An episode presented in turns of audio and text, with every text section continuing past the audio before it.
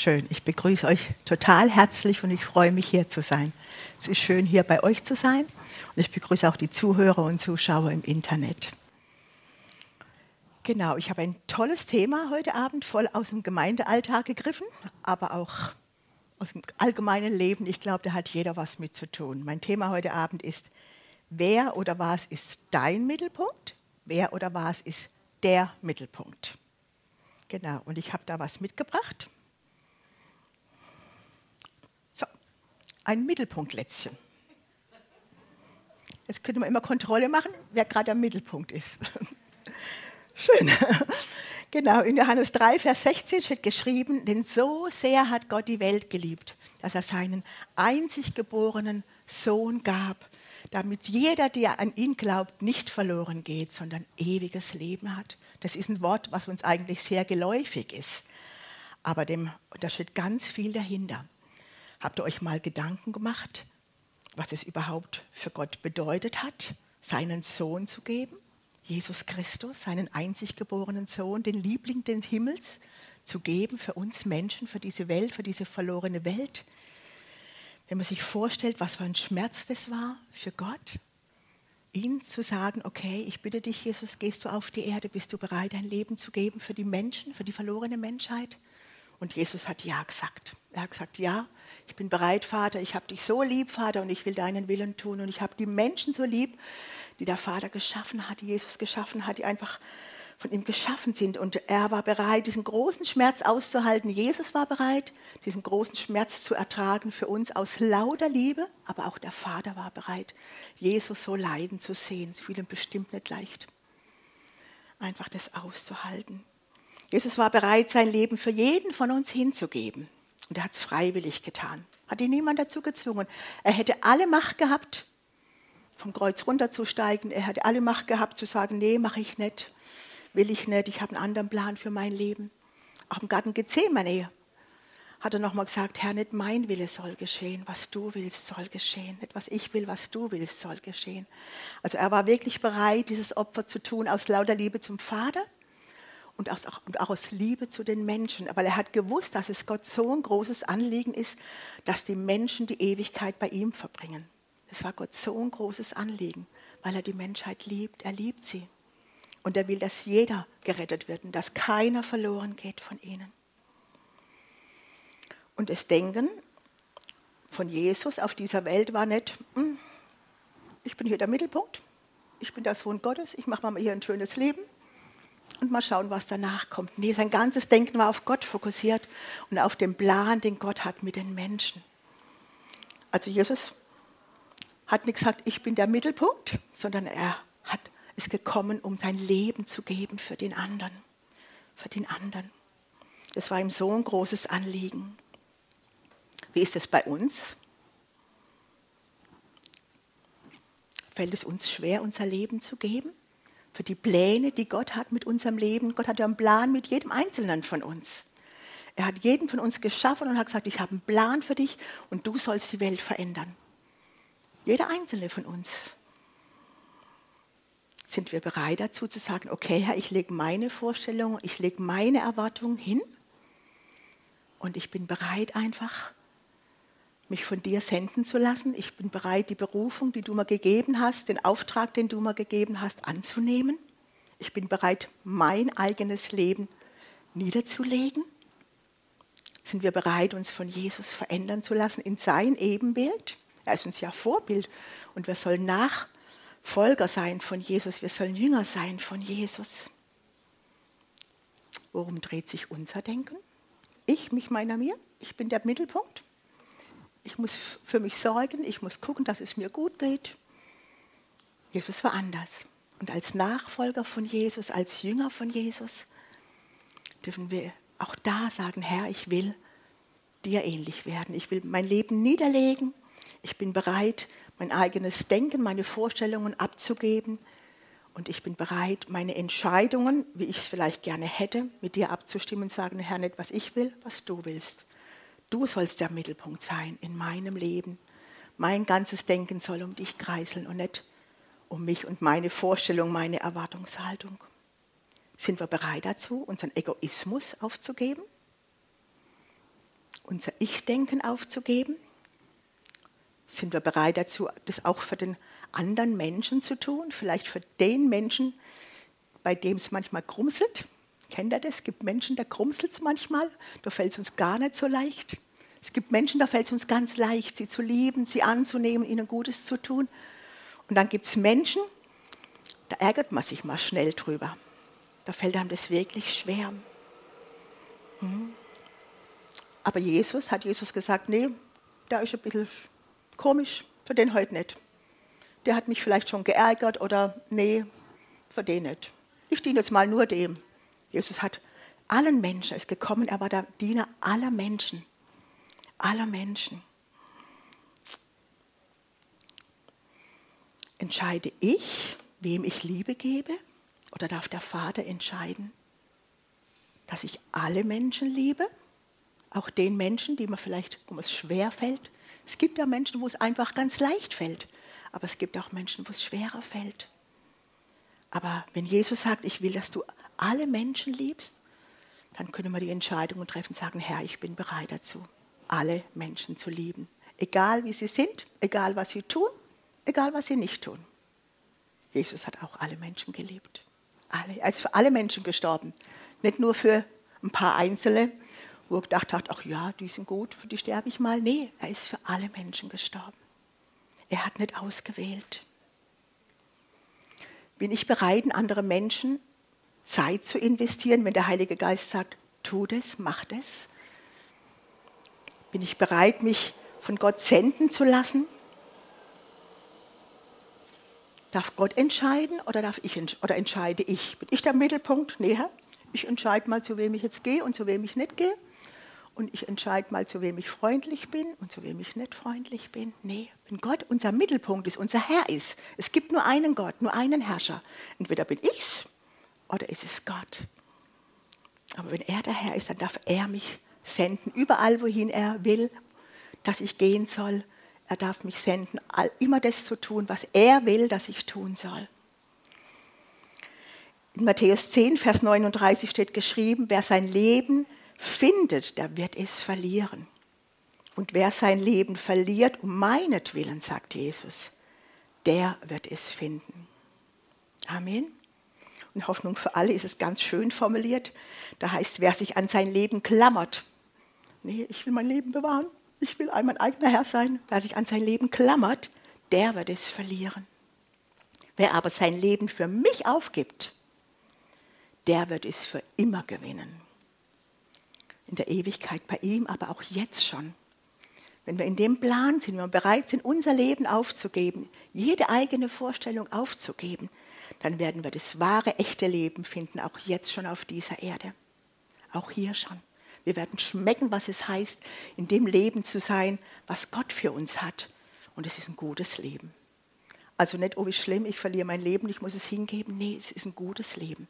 Es ist ein gutes Leben, viel besser als unser eigenes altes Leben, was man manchmal so festhalten will, so krampfhaft. Hm? Jesus hat sein Leben hingegeben, um meinetwillen, für jeden von uns. Haben wir es verdient? glaube, keiner von uns hat es verdient. Keiner. Also sollten auch wir nicht entscheiden, wer verdient es? Nee, alle Menschen, alle Menschen, alle Menschen. Und wenn wir das so richtig erkannt haben, wie sehr wir von Jesus geliebt sind, dass er uns sein, bereit war, sein Leben für uns zu geben, wie sehr wir von Gott geliebt sind, wie wichtig ihm das ist, einfach wie wichtig wir ihm sind. Ich glaube, dann können wir auf diese Liebe nur mit unserer Liebe antworten. Dann geht es gar nicht in anders. Es ist so wichtig, dass wir das so richtig verinnerlichen, dass es so richtig fest wird in uns, wie sehr wir von ihm gelebt, geliebt sind und dass er einen guten Plan für uns hat. Und dann wird uns wichtig, das, was Gott wichtig ist, das, was Jesus wichtig ist. Dann setzen wir eine andere Priorität, wenn wir das so richtig tief verinnerlicht haben dann werden wir Gott lieben. Er hat uns zuerst geliebt und wir können nur antworten auf seine Liebe mit unserer Liebe. Dann werden wir die Menschen lieben, und zwar alle Menschen, nicht nur Einzelne. Und das ist wichtig. Dann wird uns das Anliegen von Gott, von Jesus wichtig. Und was ist das Anliegen von Jesus? Was ist das Anliegen von Gott? Dass alle Menschen gerettet werden und alle zur Erkenntnis der Wahrheit kommen. Das ist das Anliegen von Gott. Und dass alle Menschen die Ewigkeit bei ihm verbringen. Das ist ihm so, so wichtig. In 1 Timotheus 2, Vers 4 steht geschrieben, welcher will, dass alle Menschen gerettet werden und alle Menschen zur Erkenntnis der Wahrheit kommen. Gott will, dass sich sein Königreich jetzt, Gott will, dass sich sein Königreich jetzt schon auf dieser Erde ausbreitet. Das ist ein großes Anliegen. Im Vater unser heißt es, wie in den Himmeln, so auch auf dieser Erde. Und durch Jesus und durch den Heiligen Geist ist das Himmelreich Gottes auf diese Erde gekommen. Und durch uns soll es sichtbar werden. Es soll offenbar werden. Einer verlorenen Welt soll das ist unser Auftrag, durch uns sichtbar. Jesus kam, um zu dienen. Er war bereit, allen zu dienen. In Markus 9, Vers 35 steht geschrieben, und er setzte sich, er rief die Zwölf und er spricht zu ihnen. Wenn jemand der Erste sein will, dann soll, dann wird er der Letzte von allen und er wird aller Diener sein. Aller. Das heißt, wenn das Bestreben ist, der Erste zu sein, das werden wir nur, wenn wir aller Menschen Diener sind. Anders nicht. Anders nicht. Wir, werden der, wir müssen die Bereitschaft haben, der Letzte zu sein, zu sagen, ich bin wichtig, ich bin der Mittelpunkt hier, dient mir mal schön. Dient mir mal schön, ich bin wichtig auf dieser Welt. Habt ihr gesehen, wie wichtig ich bin? Was ich alles tue? Nee, nee, nee. Er sagt, er wird der Letzte von allen sein. Er wird aller Diener sein. Und wie sieht es praktisch aus in unserem Alltag? Hm. Ist meine Erwartungshaltung ich will, dass der andere für mich da ist. Hey, du kannst doch mal für mich da sein, du kannst mir doch dienen, du kannst mir doch Ehre geben. Aber dann bin ich wieder der Mittelpunkt. Alles soll sich um mich drehen. Denn ich bin ja so wichtig. Nee, ist nicht der Weg Gottes. Königreich Gottes geht es nicht so zu. Ganz anders. Wenn jemand der Erste sein will, dann wird er der Letzte von allen. Nicht nur von Einzelnen, von allen, die Bereitschaft, der Letzte von allen zu sein und aller Diener sein. Es geht um Jesus und es geht um den anderen und nicht um mich. In Matthäus 20, Vers 26 steht geschrieben, wer unter euch groß werden will, der soll, der wird euer Diener sein. Ein Diener ist ein Helfer für den anderen. Ich bin bereit, mein Leben niederzulegen. Ich bin bereit, dem anderen zu helfen, ihm zu dienen. Auch, dass er in seine Berufung kommt, da wo er Hilfe braucht. Ich wähle nicht aus. Jesus hat niemals seelisch entschieden, was er gerade denkt oder was er gerade will, sondern er hat immer auf den Vater gehört. Er hat auf den Vater gehört. Jesus hat sogar den Jüngern die Füße gewaschen und sogar dem Verräter Judas. Er hat nicht gesagt, nee, der nicht. Im Garten Gethsemane, kurz vor der Gefangennahme, hat er Judas sogar seinen Freund genannt. Also ich weiß nicht, ob ich jemand, wo ich weiß, der verrät mich jetzt, ob ich den noch meinen Freund nennen könnte und sagen, ich entziehe meine Freundschaft nicht. Da muss man schon mal das Herz klären, oder? Mal ganz ehrlich, wie reagieren wir oft, wenn jemand uns in Anführungsstrichen verrät, wo wir denken, es ist Verrat, weil er uns vielleicht nicht das gibt oder tut, was wir, unsere Erwartungshaltung ist, was er tun sollte oder was wir erwarten von dem anderen. Manchmal hat man so Erwartungen an den anderen und dann reagiert er ganz anders. Bleibt er trotzdem unser Freund? Bleibt er trotzdem mein Nächster, den ich liebe, den ich diene oder entziehen wir die Freundschaft? Gehen wir auf Rückzug? Das ganze Denken von Jesus war darauf fokussiert, Gott, was willst du, dass ich jetzt tun soll? Nicht? Ich überlege überleg mir heute Morgen mal, was könnte ich denn heute mal tun? Nee, er hat den Vater gefragt, was willst du heute, dass ich tun soll? Wem willst du jetzt helfen durch mich? Wie soll ich dem anderen helfen? Auch das hat er gefragt. Er hat nicht immer das Gleiche gemacht. Er hat mal so geheilt, mal so geheilt. Er hat einfach immer, war immer mit dem Vater online und hat sich von ihm leiden lassen. Er hat gefragt, ob er heilen, predigen, helfen, trösten soll. Er hat auch gefragt, Vater, was willst du mit, mit wem ich jetzt Zeit verbringe? Ich finde das Beispiel einfach so schön vom Zachäus. Da waren so viele Menschenmassen. Und der Zachäus, weil er klein ist, auf einen Baum gestiegen, damit Jesus ihn sieht und aus der großen Menschenmasse hat Jesus gesagt, bei dir will ich heute einkehren, bei dir will ich heute Gast sein. Und einfach, weil er auf den Vater gehört hat und hat das getan, was der Vater gesagt hat. Da waren bestimmt viele andere Menschen dabei, vielleicht tolle Menschen, große Menschen. Und der Zachäus war nicht gerade der beliebteste Mann. Aber er hat, sich, hat gewusst, nee, da gehe ich hin. Und das ganze Leben vom Zachäus hat sich zum Guten verändert. Und auch das Leben seiner Familie. Ist einfach toll. Wenn wir das lernen, auf den Vater zu hören, dahin zu gehen, wo er uns hinschickt, hat es immer Auswirkungen. Immer Auswirkungen, immer gute Auswirkungen. Es gibt keine einzige Bibelstelle, also ich habe noch keine entdeckt, aus der hervorgeht, dass Jesus damit beschäftigt war, was er jetzt tun soll, weil er ja der Mittelpunkt war. Habe ich noch nirgends entdeckt. Habt ihr es entdeckt? Ich glaube nicht. Gell? Ich glaube nicht. Sein Fokus war nicht auf ich, mich, meiner, mir, ausgerichtet, sondern was willst du, Gott? Und das sollen wir auch ihm, auch Jesus ähnlich werden. Jesus hat auch nie gesagt, okay, jetzt habe ich schon so viel gedient, ich habe jetzt das gemacht und das gemacht, jetzt ist genug für heute. Jetzt brauche ich mal Entspannung, jetzt mache ich mal, was ich will. Kennt ihr das? Also ich kenne das schon, dass der Feind manchmal kommt und so ins Ohr labert, jetzt hast du aber genug gemacht, jetzt ist genug für heute jetzt brauchst du nicht mehr. Und dann kommt so eine ganz leise, sanfte Stimme, die sagt, geh da noch hin. Und dann findet manchmal so ein kleiner Kampf statt. Zwischenzeitlich habe ich gelernt, einfach die Stimme des Feindes, der mich da ablenken will, schnell zu identifizieren und zu sagen, nee, ich will tun, was der Vater sagt. Ich will tun, was Jesus sagt, aber manchmal ist es auch ein Kampf. Kennt ihr das mal, so ein Kampf?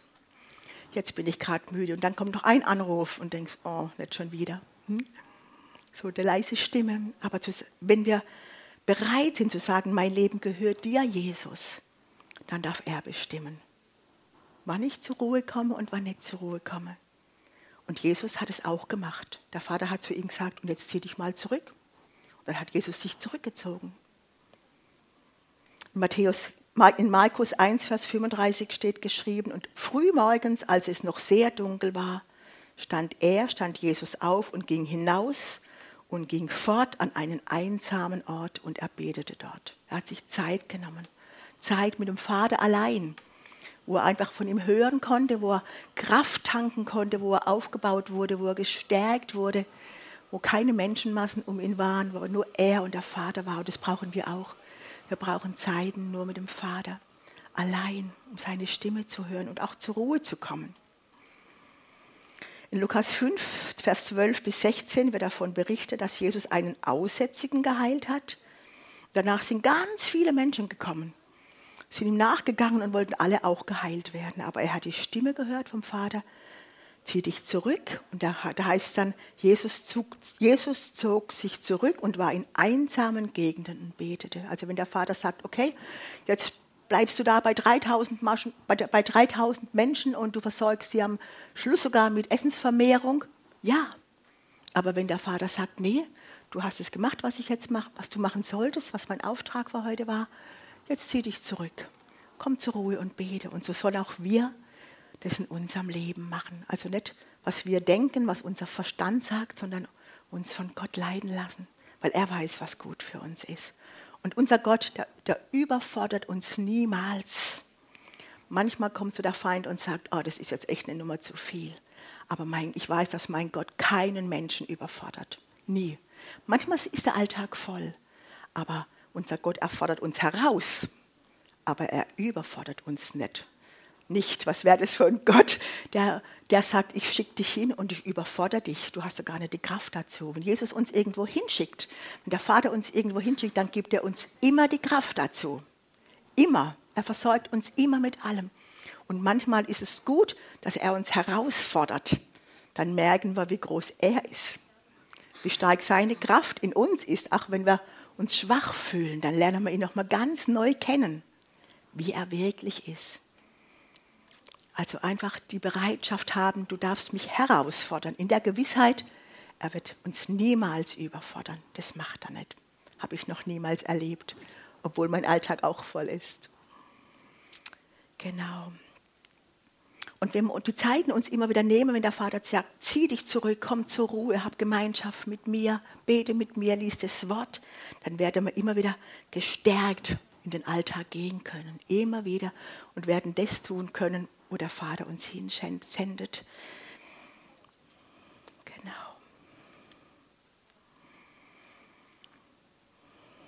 Wenn Jesus unser Herr ist, dem unser ganzes Leben gehört, wenn er der Mittelpunkt unseres ganzen Seins ist und nicht ich der Mittelpunkt ist, dann haben wir alles Recht auf eigene Selbstbestimmung aufgegeben, oder? Weil es gibt nur einen Herrn. Entweder bestimme ich, weil ich der Mittelpunkt bin, oder Gott darf bestimmen. Dann haben wir eigentlich kein Recht mehr auf Selbstbestimmung. Das haben wir dann aufgegeben, als wir gesagt haben, bei unserer Bekehrung, Herr, sei du der Herr meines Lebens. Da haben wir eigentlich das schon eingewilligt. Ich will jetzt tun, was du sagst. Ich habe dich zu meinem Herrn gesetzt und du darfst alles jetzt mit mir tun, was du willst. Und wir haben da wirklich, obwohl wir Gott vielleicht noch gar nicht so gekannt haben, haben wir ihm da schon vertraut, dass er es gut mit uns meint. Sonst hätte man die Entscheidung, glaube ich, nicht getroffen. Also lasst uns daran festhalten, dass er es gut mit uns meint. Und unser Leben hier auf dieser Erde, es soll nicht fruchtleer sein, oder? Er hat uns ja in diese Erde gesandt, um Frucht zu bringen. In Lukas 8, Vers 15 steht geschrieben, das in der guten Erde aber sind die, welche in einem redlichen und guten Herzen das Wort, nachdem sie es gehört haben, bewahren und Frucht bringen mit Ausharren. Wir wollen Frucht bringen.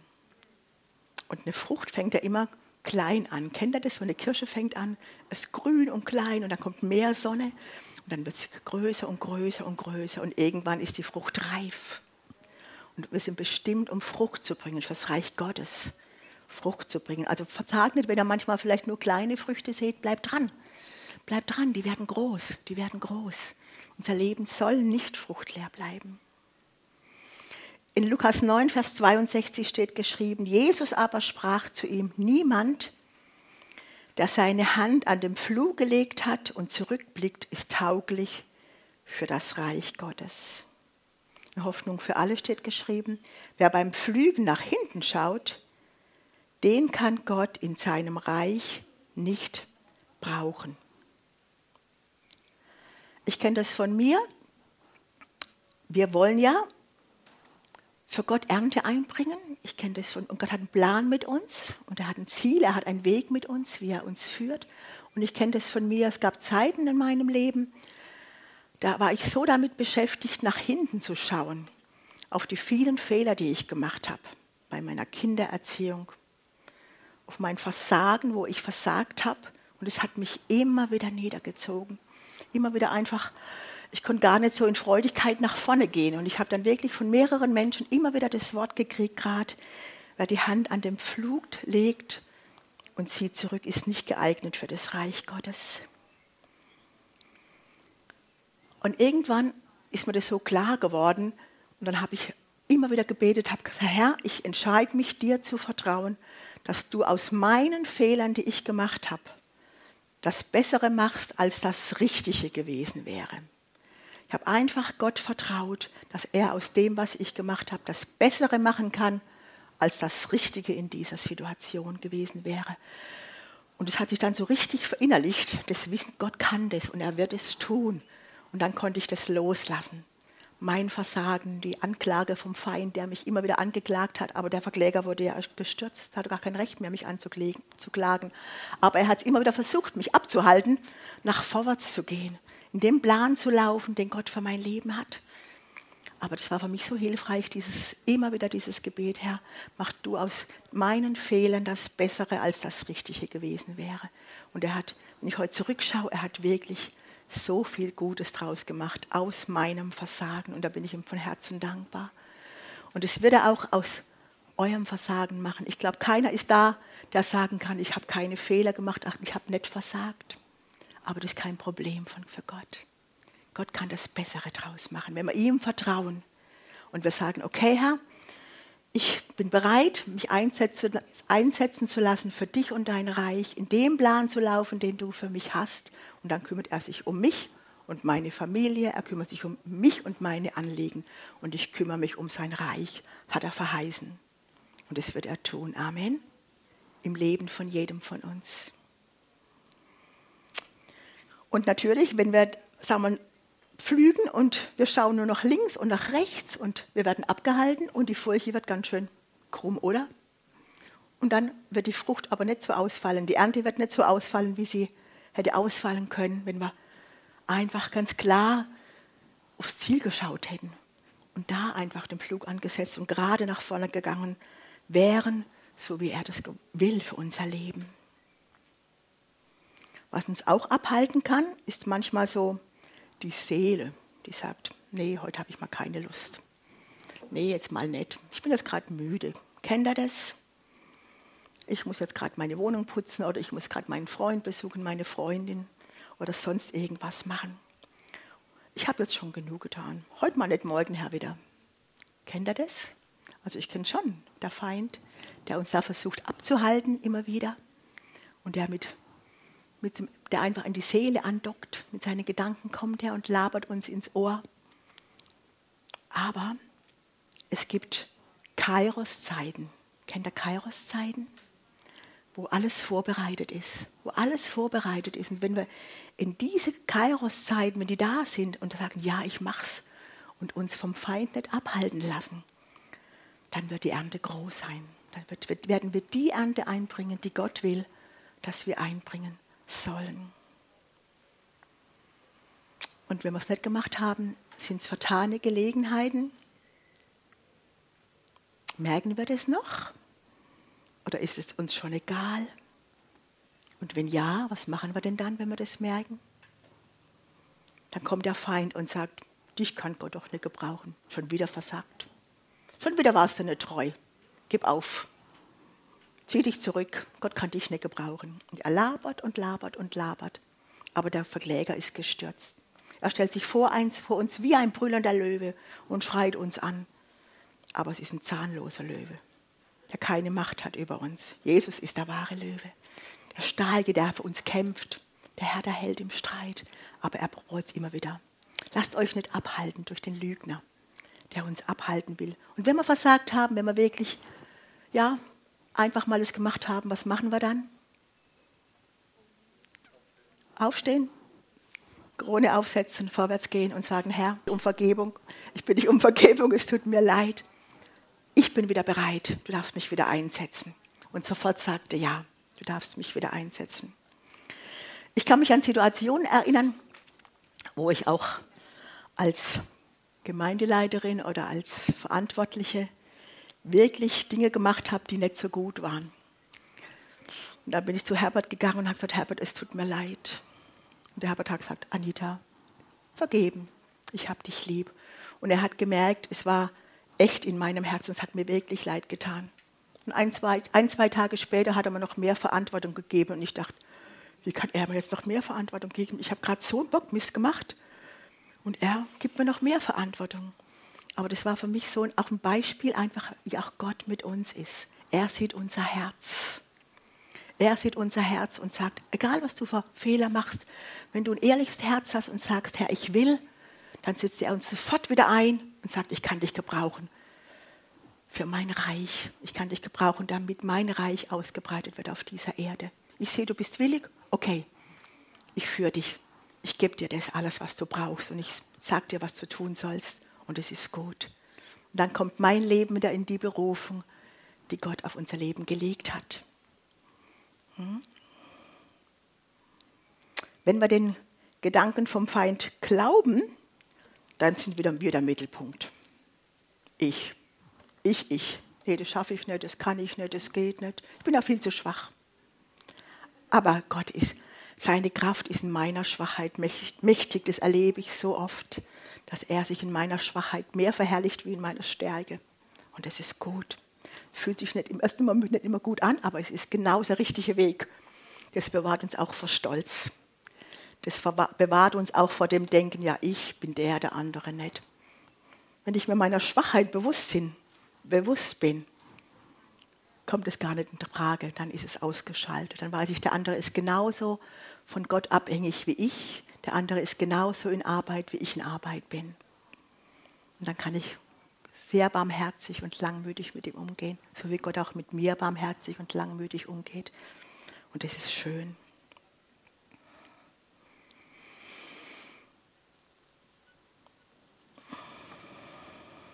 Die Welt, die braucht Menschen, die Gott senden kann.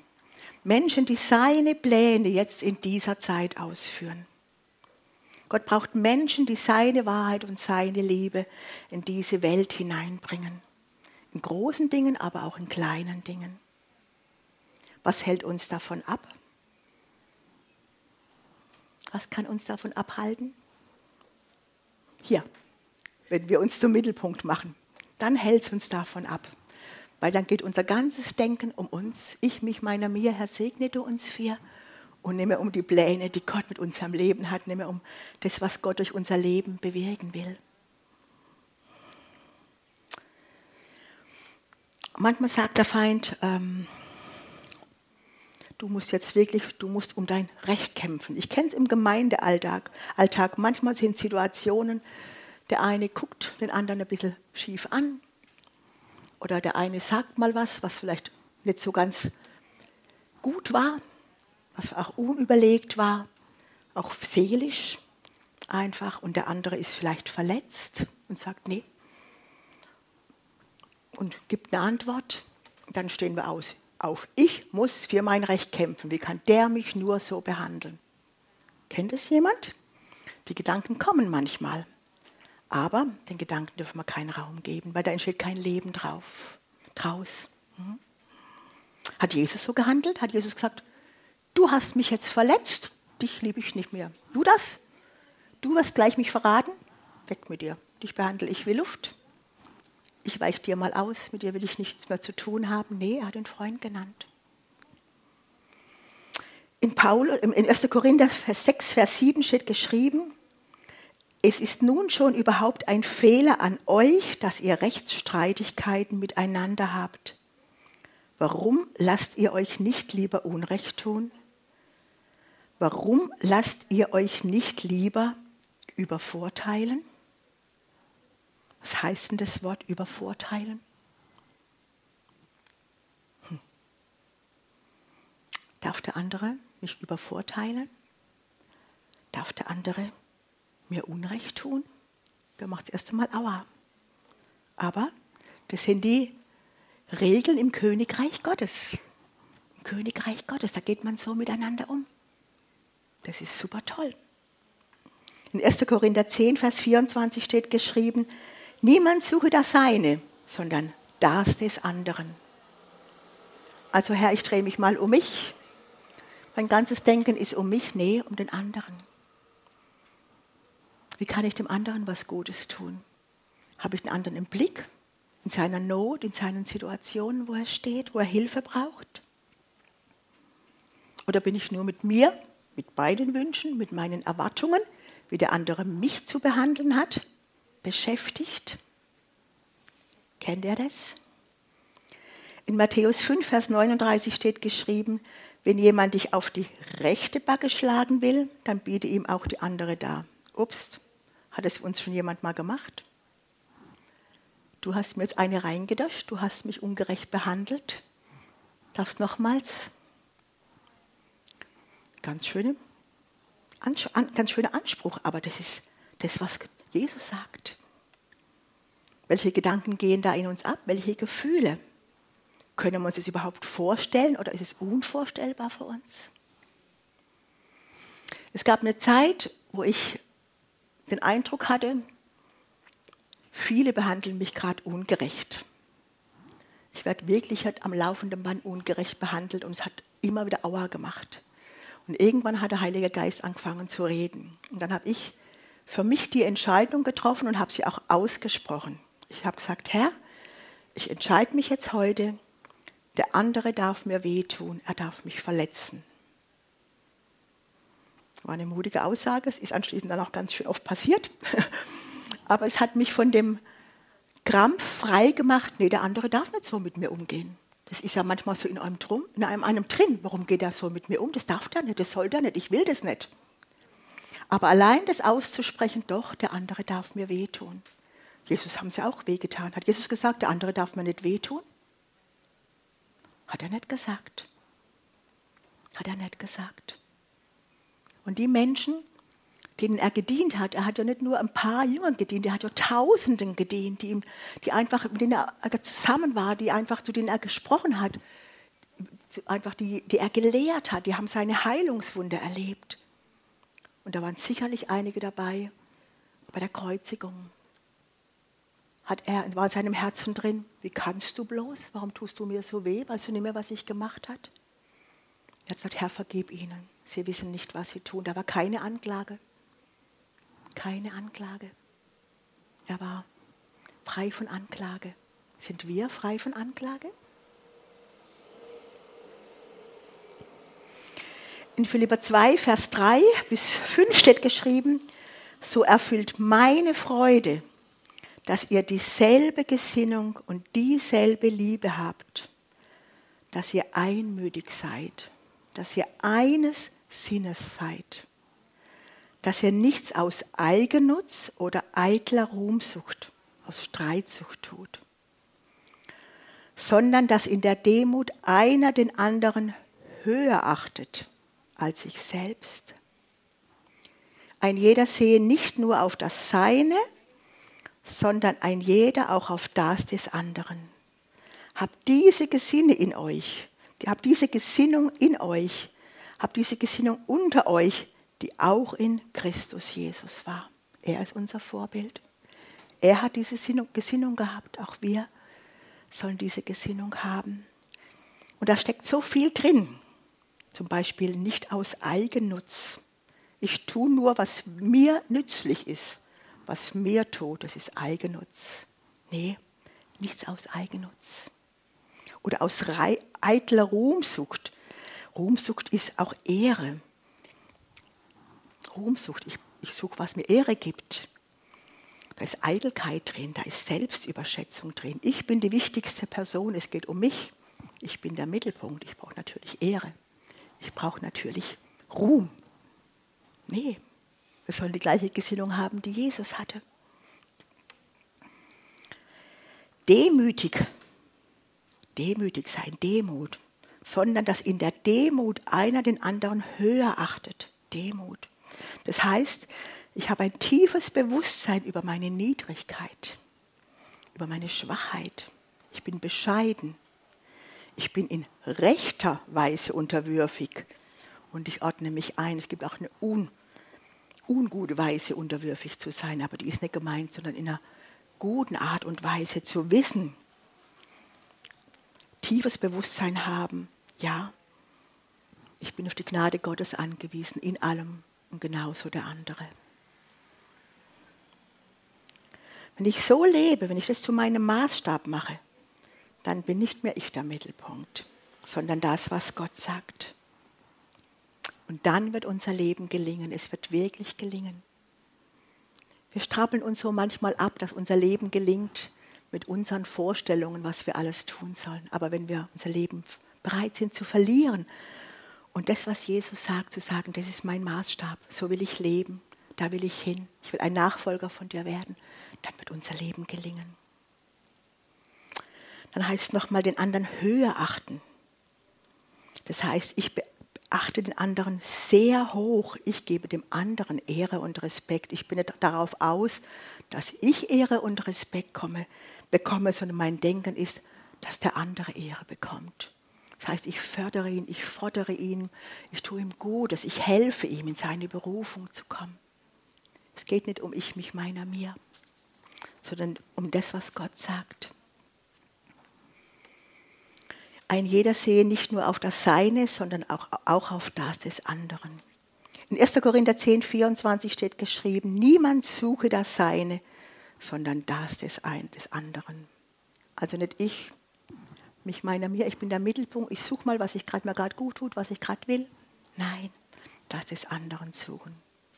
Und unser Leben soll zur Ehre Gottes sein. Und jetzt kommt eine Hammerbibelstelle. In Römer 12, Vers 10 steht geschrieben, in der Bruderliebe seid herzlich gegeneinander in Ehrerbietung einer dem anderen vorangehend.